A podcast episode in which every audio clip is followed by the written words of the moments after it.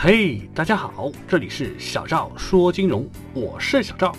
那么上期节目呢，小赵跟大家聊到了，如果作为一个工薪一族，想要发财致富，成为百万富翁的话呢，那我们就应该把工资合理的利用好，做到钱生钱，才有可能在未来成为一个百万富翁。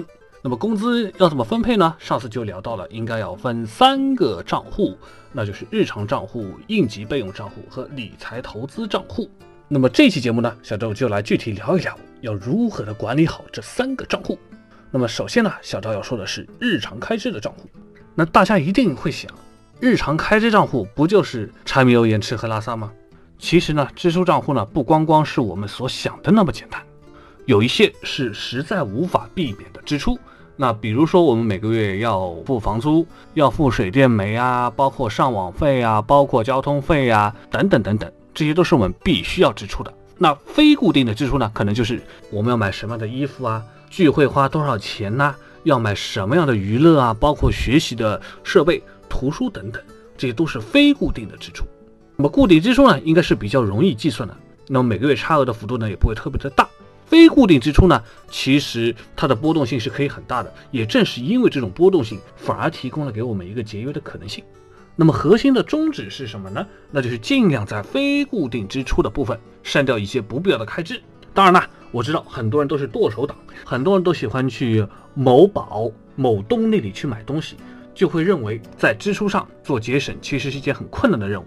但是其实你看看你买的那些东西，你就知道你做了很多无用的消费，所以在这方面乱花钱的程度上，其实是严重超过我们的想象的。这里面就一定可以有节约的空间。好，说完了日常账户，我们再来说一说应急资金账户要怎么管理。应急资金账户呢，其实就两个目的，一个呢就是预防生活中出现了严重突发事件，比如说啊生病、受伤、红白喜事。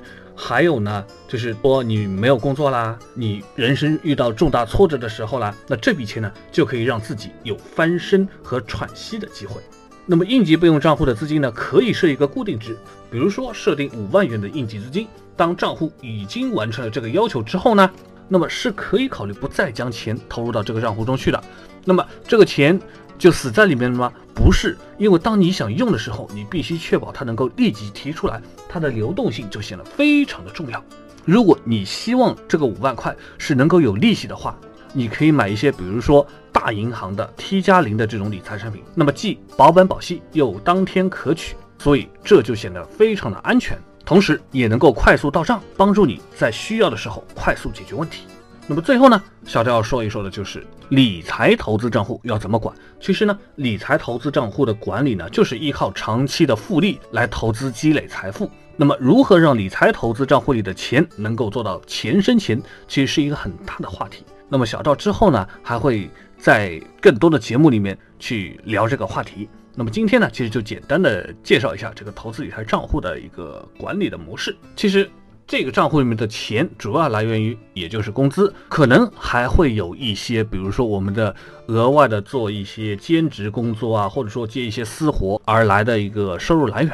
那么当有一天理财账户投资中的钱已经越滚越大，慢慢积累到了人生第一桶金的时候，我们就需要怀揣着一定的理财知识，同时呢又有可实际操作的资金来进行一个比较好的投资。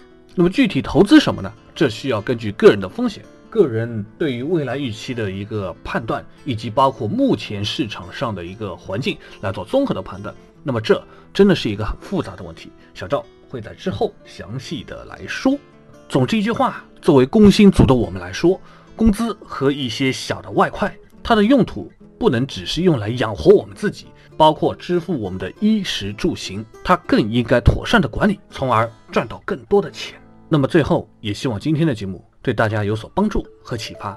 那么这期的节目也就到这里结束了，感谢大家的收听，大家下期节目再会。